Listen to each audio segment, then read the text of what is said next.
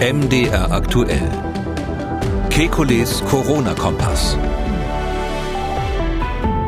Was sollten Krebspatienten über die Impfung wissen? Gibt es einen Schnelltest auf Antikörper? Schützt uns die britische Variante vor anderen Varianten? Was sollte man über den Moderna-Impfstoff wissen? Geben geimpfte Personen noch eine ansteckungsfähige Menge an Viren weiter? Damit hallo und herzlich willkommen zu einem Kekulis Corona-Kompass Hörerfragen Spezial, nur mit Ihren Fragen. Und die Antworten kommen wie immer vom Virologen und Epidemiologen Professor Alexander Kekulé. Ich grüße Herr Kekulé. Guten Tag, Herr Schumann. Diese Dame hat angerufen, sie ist 77 Jahre alt, hatte 1994 Brustkrebs und hat nun eine Frage zur Impfung. Und was mich besonders verunsichert, ich habe einen ganz geringen Leukozytenwert. Der liegt zwischen 3,4 und 3,8, manchmal auch 2,7. Ist es möglich, dass durch die Impfung dieser der Leukozytenwert durcheinander kommt und sich vielleicht noch verringert? Denn er ist ja auch gleichzeitig der Immunwert. Das ist unwahrscheinlich. Also die Impfung wird da keinen negativen Einfluss haben. Manchmal ist es so, dass jemand, der so äh, zu niedrige Leukozyten hat, ähm, etwas schlechter auf den Impfstoff reagiert. Also dass die Impfwirkung vielleicht nicht ganz optimal ist. Aber im Sinne von Nebenwirkungen würde ich nicht sagen, dass es irgendeinen Zusammenhang damit gibt. Also gibt keinen Grund, sich nicht impfen zu lassen. Im Gegenteil, in dem Fall würde ich es äh, sogar dringend empfehlen. Bleiben wir beim Thema Krebserkrankung und Impfung. Diese Dame hat auch angerufen. Und zwar bin ich letztes Jahr 60 geworden, äh, bin letztes Jahr im April, seit April äh, Chemopatient mit multiplen äh, Krebs, war zwischendurch auf einem guten Weg, da war er fast weg und wurde dann nur noch mit Antikörpern behandelt. Jetzt leider seit Februar ist der Krebs zurück und ich muss wieder äh, harte Chemo plus Antikörper nehmen. Meine Frage ist, äh, wenn ich dran bin mit Impfen, ist es da besser, äh, ja, das, das, das von BioNTech zu nehmen oder spielt das keine Rolle und ich soll nehmen, was da einfach kommt? Das ist schwer zu sagen. Die, ähm, diese Nebenwirkungen, also die Impfreaktion bei AstraZeneca ist ja ziemlich in den Medien gewesen. Ähm, ist, ich habe jetzt noch keine Studie gesehen, die schwarz auf weiß bestätigt hat, dass dort die Impfreaktionen wirklich schwerer sind. Das ist ja mehr so eine Art Eindruck oder Gerücht oder ähnliches. Hm, ich würde da mal den behandelnden Arzt fragen, ob er der Meinung ist, dass man aufgrund dieses Eindrucks, der da entstanden ist, natürlich auch in der Fachwelt, ja, das ist jetzt nicht nur etwas, was in der Laienpresse ist, aber wenn es jetzt wirklich so ist, dass die Impfreaktion bei dem AstraZeneca etwas stärker sein sollte, dann würde ich jetzt jemanden, der gerade ähm, zwischen den Chemotherapien hängt, wahrscheinlich eher den BioNTech-Impfstoff empfehlen ähm, oder auch Moderna. Ähm, auch deshalb, weil natürlich da die Schutzwirkung noch ein bisschen höher zu sein scheint, zumindest nach den bisherigen Daten. Mm, das ist aber, mm, sage ich mal, so eine ganz feine Abwägung. Also fast hätte ich gesagt, ähm, auf hohem Niveau ähm, das noch weiter zu optimieren. Und statt sich sozusagen über zu optimieren, ähm, muss man wahrscheinlich im Zweifelsfall sagen, das, was ich zuerst kriege, ist immer das Richtige. Weil ähm, in so einer Situation, jetzt gerade mit Chemo, würde ich jetzt schon versuchen, eine Covid-Infektion dringend zu vermeiden. Ähm, und das heißt, äh, wenn jetzt der eine Impfstoff zur Verfügung steht und der andere gerade nicht greifbar ist, dann würde ich auf jeden Fall das nehmen, was gerade da ist. Simon aus Stuttgart hat uns gemailt. Er schreibt, eine Bekannte soll nächste Woche mit dem Impfstoff von AstraZeneca geimpft werden. Ihr wurde von einem Arzt geraten, prophylaktisch vor und nach der Impfung eine Paracetamol zu nehmen, damit sie keine Impfreaktion zu spüren bekommt. Jetzt stellen sich mir da zwei Fragen. Wenn damit die Immunreaktion gedämpft werden soll, würde dies nicht auch die Wirkung der Impfung herabsetzen? Und macht dies vielleicht Sinn, vor der zweiten Impfung zu nehmen, da bei der zweiten Impfung die Reaktion ja häufig heftiger ausfällt? Welt. Viele Grüße, Simon aus Stuttgart. Ja, also ich bin dagegen, so Paracetamol im Zusammenhang mit Impfungen zu nehmen. Es gab aber auch Gerüchte, dass das sogar bei den Studien zum Teil, zum Teil passiert ist, weil ja äh, die Studienteilnehmer auch nicht blöd sind. Die kriegen da Geld dafür, dass sie sich an irgendwelchen Studien beteiligen und irgendwann spricht sich rum, dass man da eine Impfreaktion hat. Das ist ja auch ein Teil des gewünschten Effekts und dann nehmen die dann munter Paracetamol, ohne dass es so richtig kontrolliert wird. Ähm, äh, also wirksam ist das wohl schon. Also man kann wohl diese Impfreaktion durch das Paracetamol ähm, so ein bisschen drosseln. Ähm, es gibt keine Untersuchung darüber, äh, obwohl die natürlich echt interessant wäre, gute Frage, ob man durch die Einnahme eines solchen Medikaments, was tatsächlich so einen kleinen Teil der Immunantwort, sage ich mal, so ein bisschen dämpft. Es ist ja nicht so, dass da quasi das Immunsystem insgesamt ausgebremst wird, aber so ein bestimmter Teil der Immunantwort äh, wird durch diese durch diese ähm, ähm äh, Medikamente, durch diese Fiebersenker letztlich kann man sagen, ja, ein bisschen gebremst. Und die Frage ist, ähm, wirkt sich das auf den Impferfolg aus? Das Problem ist nur, man müsste, um sowas Feines rauszukitzeln, ähm, müsste man wahrscheinlich wieder sowas wie 40.000 Probanden haben. Ja, die einen nehmen das, die anderen nehmen es nicht. Und dann müsste man schauen, ist da irgendein Unterschied oder zumindest ein paar tausend. Ähm, und ich fürchte mal, das wird sich praktisch nicht realisieren lassen, so eine Studie, sondern das wird immer Gerüchte halber bleiben. Ähm, ja, und vor der zweiten Impfung, also ich, man sagt ja immer, dass bei der bei der Boosterimpfung, bei der Auffrischungsimpfung Impfung die diese äh, Impfreaktion stärker ist. Das wäre auch theoretisch plausibel, weil das Immunsystem ja da zum zweiten Mal quasi ähm, diese äh, dieses Antigen sieht, also dieses Protein sieht, dieses Virusprotein sieht und dann natürlich äh, schon äh, stärker vorbereitet ist und vielleicht auch stärker reagieren kann. Ähm, was ich jetzt so anekdotisch von den Patienten höre, von den Personen höre, die da geimpft werden, ist, es gibt solche, die reagieren drauf. Die reagieren dann meistens bei beiden Impfungen und es gibt solche, die stecken das weg, als wäre da gar nichts passiert. Und da scheinen sehr viele individuelle Faktoren eine Rolle zu spielen. Das scheint wichtiger zu sein als die Frage, ob es die erste oder die zweite Impfung ist. Ähm, deshalb würde ich sagen, wenn jemand jetzt da wirklich totale Angst vor diesen Nebenwirkungen hat, dann soll er von mir aus Paracetamol nehmen am Ende des Tages, das ist, man fühlt sich halt einen Tag lang so, als würde man eine Grippe kriegen, ja, so ein bisschen wie, wie, wie überrollt und manche sagen dann auch, sie haben ein bisschen so Schüttelfrost oder sowas, aber es geht ja wirklich immer nach dem Tag wieder vorbei und ähm, deshalb glaube ich, ähm, da darf man auch dann mal ein bisschen tapfer sein und sagen, das nehme ich jetzt mal in Kauf. Eine Dame über 80 aus dem Harzkreis hat angerufen, ähm, möchte nicht, ähm, dass man ihren Ton vorspielt.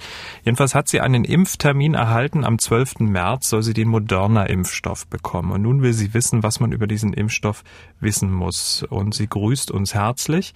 Also die Frage nach dem moderner Impfstoff kann man nachvollziehen, weil der ist ja nun wirklich äh, ziemlich unterrepräsentiert bei den Impfungen. Äh, Löwenanteil ist ja BioNTech, aber Moderna eher weniger. Ja, der ist jetzt bestellt. Also mhm. ähm, nach allem, was die Daten zeigen, ist das quasi ähm, identisch mit BioNTech. Also da, ich habe noch nicht rausgekriegt, was wirklich der Unterschied ist. Ähm, die BioNTech-Leute waren, so wie man das so liest, ein bisschen offener ähm, bei der Darstellung, wie sie dieses Protein gemacht haben, was sie sich dabei gedacht haben, wie sie das äh, sozusagen designt haben. Aber mein Eindruck ist, dass das moderner Zeug quasi das gleiche in Blau ist. Also es gibt auch bisher aufgrund der klinischen Daten, in Amerika wird Moderna ja schon, schon länger im großen Stil äh, verimpft, hm, gibt also gar keine Hinweise darauf, dass da irgendwas anders wäre. Und darum würde ich jetzt mal sagen, das ist quasi das gleiche Produkt, nur von einer anderen Firma. Herr Dickmann aus Dortmund hat eine Mail geschrieben. Er hat eine Frage zum Komplex Infektiosität nach Impfung. Er schreibt, wenn nach einer Impfung das Coronavirus zu einem milden oder sogar asymptomatischen Verlauf führt, ist die Last von imitierten Viren durch den Infizierten nicht auch geringer und somit auch weniger ansteckend? Sollte dies der Fall sein, müsste man die Diskussion, ob ein Geimpfter das Virus trotzdem weiterträgt, dann nicht viel differenzierter betrachtet werden, denn würde ein Geimpfter das Virus weniger stark an andere weitergeben, hätte man doch zumindest so etwas wie einen Abdämpfungseffekt. Mit freundlichen Grüßen, Herr Dickmann aus Dortmund. Ja, das ist so. Das haben wir, glaube ich, auch irgendwann schon mal besprochen. Das ist tatsächlich so. Ähm, ich sage auch immer diese Frage, die da so als wahnsinnig wichtig in den Raum gestellt wird: Gibt es eine sterilisierende Immunisierung, ja oder nein? Das heißt also, führt eine Impfung dazu, ähm, dass man absolut das Virus nicht mehr weitergeben kann, weil die Antikörper da auf der Schleimhaut so schnell sind, dass sie jede Infektion sofort vermeiden. Das Virus kann sich nicht vermehren auf der Haut und in der Haut und deshalb ähm, wird es nicht weitergegeben. Diese ganze Frage Frage ist aus meiner Sicht ähm, akademisch, weil ähm, wir, wir kennen bei diesen Atemwegserkrankungen keine äh, sterilisierende Immunität. Das ist immer so, dass sich ein bisschen was dann doch vermehrt, aber es ist viel, viel weniger, als wenn man keine Immunität hätte. Und deshalb kommt es genau zu diesem Effekt. Ähm, jemand, der geimpft wurde oder der so eine Infektion schon mal durchgemacht hat, der kann wohl, gerade wenn da eine Variante auftritt, ähm, sich nochmal infizieren und ähm, oder trotzdem infizieren beim Geimpften. Und da ist es dann aber so, dass äh, mit sehr, sehr hoher Wahrscheinlichkeit bei fast allen Patienten diese die Replikation, die Vermehrung des Virus stark limitiert ist und die Weitergabe dann eben auf keinen Fall reicht, um ein Superspreading zum Beispiel zu machen. Also da bräuchte man ja sehr viel Virus. Ähm, klar wird so ein äh, Geimpfter, der bei dem sich das Virus ausnahmsweise ein bisschen mehr vermehrt, ähm, zum Beispiel durch Küssen seinen Partner oder seine Partnerin anstecken werden können. Sowas würde ich jetzt nicht ausschließen. Also so auf der Ebene sind wir. Und ich glaube, das war von Anfang an klar und das, daran wird sich nichts ändern an den, an dieser, sage ich mal, äh, rein theoretischen Ableitung. Ähm, äh, und deshalb können wir mit der Arbeitshypothese aus meiner Sicht ab sofort arbeiten, dass man sagt, Geimpfte werden das Virus weniger weitergeben, aber sie werden nur noch in Ausnahmefällen Superspreading machen oder gar kein Superspreading machen und nur noch in Ausnahmefällen zu einer echten Infektion führen. Das, das ist sozusagen das, was auf der Hand liegt. Diese junge Dame hat ähm, angerufen, sie ist 27, arbeitet auf der inneren Abteilung eines Krankenhauses. Dort steht den Mitarbeitern der AstraZeneca-Impfstoff zur Verfügung und nun hat sie folgende Frage. Ich bin mir unsicher, ob ich mich damit impfen lassen sollte oder noch abwarte, bis eine Impfung von BioNTech oder Moderna beziehungsweise auch eine überarbeitete Impfung in Hinblick auf die Mutation angeboten wird. Was würden Sie empfehlen? Auch vor dem Hintergrund, dass ich in den nächsten Jahren in die Familienplanung gehen möchte und dem Risiko, dass die Vektorimpfstoffe als DNA-Impfstoff auf den Zellkern wirken, wie Sie ja selbst, Herr Professor Kegule, in einem der letzten Podcasts sagten. Hier stelle ich mir die Frage, wie es mit den Risiken bei Vektorimpfstoffen aussieht und ähm, was Sie mir empfehlen würden. Ich danke Ihnen. Es ist ganz klar so, dass ähm, ähm die, der AstraZeneca-Impfstoff jetzt ja seit neuerdings, seit vorgestern auch für Ältere und äh, aber sonst ist der Impfstoff ähm, ja auf jeden Fall für junge Leute zu empfehlen und in Ordnung. Ähm, es ist so, dass ich jetzt während einer Schwangerschaft aus verschiedenen Gründen so eine Impfung nicht machen würde. Das gilt aber für alle diese Impfstoffe, weil da die Studienlage noch nicht so eindeutig ist. Es ist so, dass sowohl die RNA-Impfstoffe als auch natürlich die Vektorimpfstoffe ähm, bei Schwangeren noch nicht ausreichend erprobt sind. Ähm, ja, das theoretische Risiko dieser Integration, das wird immer so diskutiert. Das ist eigentlich eher so ein, so ein, so ein sage ich mal, Impfkritiker-Argument, ähm, was ich auch im Podcast schon mal aufgreifen wollte. Das kann man halt bei den RNA-Impfstoffen sauber wegdiskutieren. Äh, bei den Vektorimpfstoffen ist es so, dass wir sagen müssen, wir müssen uns die Lage erstmal anschauen. Es gibt keine Hinweise darauf, dass es irgendwie ansatzweise genetische Veränderungen da, dadurch gäbe in der Praxis. Aber man kann zumindest, man kann hier nicht sagen, es ist rein theoretisch 100 Prozent auszuschließen. Und ähm, deshalb wird es auch so sein, dass man wahrscheinlich bei Schwangeren erstmal, da werden laufen ja jetzt die ersten Studien, wird man wahrscheinlich die ersten Studien mit den RNA-Impfstoffen machen. Ähm, wenn aber im Moment keine Schwangerschaft besteht und es sich hier nur um eine Familienplanung für die Zukunft handelt, dann kann man ohne weiteres einen AstraZeneca-Impfstoff nehmen. Da spricht absolut nichts dagegen. Und wenn der gerade angeboten ist und ja offensichtlich hier im Krankenhaus ein erhöhtes Infektionsrisiko besteht, dann würde ich das machen. Herr von Bredow hat gemeldet. Was passiert eigentlich, wenn die Corona-Schnelltests neue Mutationen nicht erkennen?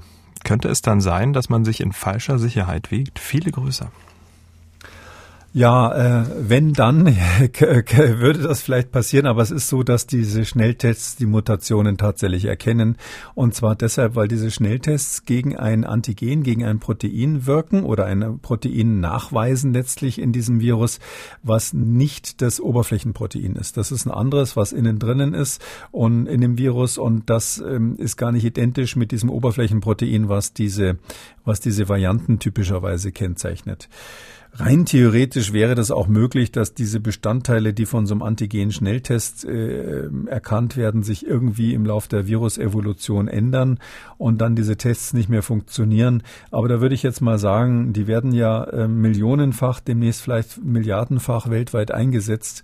Dass ich jetzt ausgerechnet derjenige bin, bei dem es zum ersten Mal versagt und der sozusagen Wissenschaftsgeschichte schreibt, das würde ich, da würde ich dann immer dann optimistisch sein und sagen, das, das wird dann schon jemand anders auch vorher passiert sein und dann wird es irgendwo dokumentiert sein und dann hat man das irgendwo gehört, im Zweifelsfall in diesem Podcast, wenn also irgendwie rauskommen sollte, dass der Schnelltest bei irgendwelchen Varianten versagt. Bis jetzt gibt es überhaupt keine Hinweise darauf und es ist eben vor allem auch ein anderes Protein des Virus als das, was für diese klassische Variantenbildung jetzt verantwortlich ist. Sie legen sich da sehr fest. Ähm, das ist aber zum Beispiel so ein Argument, was auf vielen, ähm, ich sag mal jetzt nicht ganz so seriösen Seiten auch immer wieder behauptet wird, dass die ähm, Schnelltests oder auch dass der PCR-Test diese Varianten überhaupt nicht mehr nach nachweisen kann. Also das ist ausgeschlossen, ja? Also das ist nach dem jetzigen Wissensstand. Bei den bei, bei den Varianten, die wir jetzt auf dem Schirm haben, ist das ausgeschlossen, ähm, weil eben das eine ist dieses Core-Protein, was da innen drinnen ist in dem Virus, und das andere ist das Surface-Protein, dieses diese Spikes, die außen drauf sind. Und natürlich haben Varianten auch Mutationen in anderen anderen Virusbereichen, aber da ist kann nicht kann ich mal sagen so in der Evolution nicht so ein hoher Druck drauf, weil ähm, äh, die, das ist äußere dieser äußere Stachel, die, die dieses Coronavirus hat, diese Stachel da außen, mit denen es, mit denen dockt es ja an die, an die Zielzelle an. Und deshalb ist das auch besonders wichtig zur Abwehr von Antikörpern oder von Immunreaktionen, weil eine erfolgreiche Immunantwort wird immer das Andocken verhindern.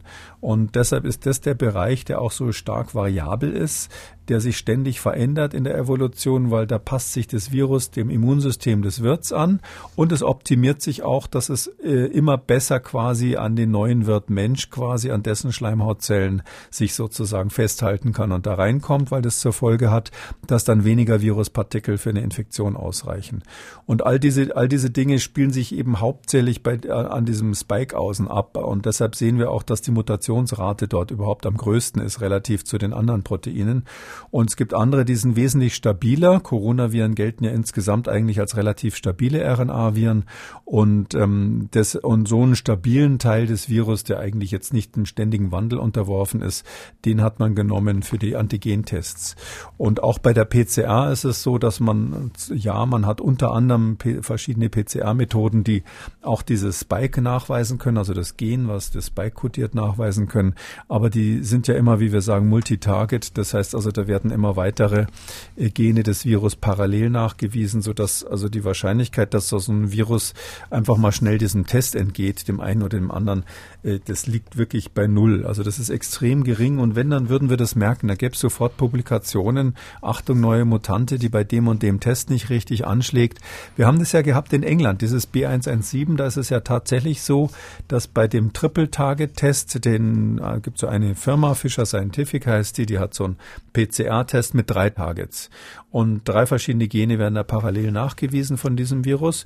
Und da hat man gemerkt, hoppla, eins von denen, nämlich das S ausgerechnet, das fällt aus. S-Dropout nannten die Engländer das. Und das war ja der erste Hinweis darauf, dass überhaupt da eine Variante unterwegs ist. Und das haben wir sofort erfahren, das war sofort bekannt und jeder weiß, dass man bei diesem Test, bei diesen Varianten, bei mehreren Varianten, auch bei der südafrikanischen und brasilianischen, diesen S-Dropout hat. Aber weil man das eben sofort gemeldet bekommen hat, bin ich sehr zuversichtlich, dass uns das nicht entgehen würde, wenn unsere Testinstrumente plötzlich nicht mehr so sauber funktionieren. Aber das habe ich bei Facebook gelesen, da wird es ja wohl stimmen. ja. Kleiner Spaß. dann, dann wird es wohl stimmen. Frau Oberländer aus Jena hat angerufen. Sie hat eine Frage zu Schnelltests, allerdings jetzt nicht zu den Schnelltests, über die wir gerade gesprochen haben, sondern kann man mit einem Corona-Schnelltest eine Aussage machen, in welchem Umfange man Antikörper schon erzeugt hat. Äh, mit den Schnelltests, über die wir jetzt hier so reden, nein. Es gibt, ähm, äh, das sind ja die Antigen-Schnelltests, die wir hier haben. Da wird das Virus selber nachgewiesen, also seine Eiweißmoleküle, seine Proteine.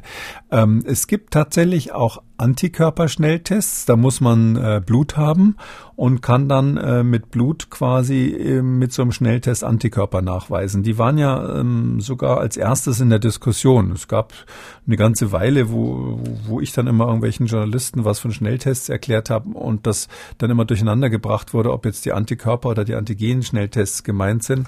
Ähm, ich glaube, dass es heute so ist, dass wir meistens die Antigen-Schnelltests meinen und es ist so, dass bei den Antikörperschnelltests ich mal so grundsätzlich sagen kann, da rate ich von ab, die zu verwenden. Da haben wir es nicht so eilig. Da geht es ja um die Frage, habe ich schon mal die Infektion gemacht, äh, durchgemacht, ja oder nein?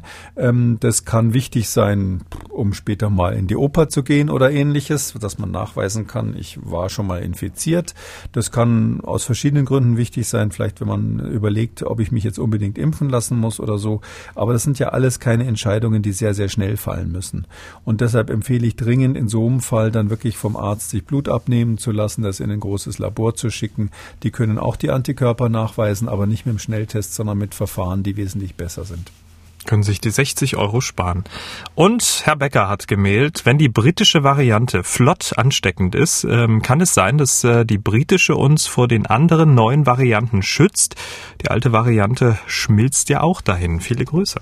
Ich glaube, dass die alte Variante uns vor den, vor den Briten schützt, also vor der britischen Variante, und dass die britische Variante uns natürlich vor den südafrikanischen und den äh, brasilianischen schützt.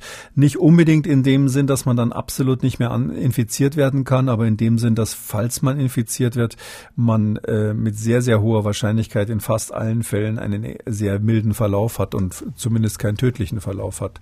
Also diese Schutzwirkung, die ist ständig da und so wird sich aus meiner Sicht diese diese Pandemie insgesamt global weiterentwickeln, dass wir immer mehr Menschen haben, die durch Impfung oder durch äh, natürliche Infektion einfach äh, eine Immunantwort gegen irgendwelche Varianten haben, dann irgendwann mal gegen mehrere Varianten und irgendwann wird es dann so sein, wenn dann die dritte äh, anklopft und sagt, ich will hier auch mal eine Infektion machen, dass die dann komplett chancenlos quasi vom Immunsystem gleich von der Schwelle mit einem Fußtritt entfernt wird.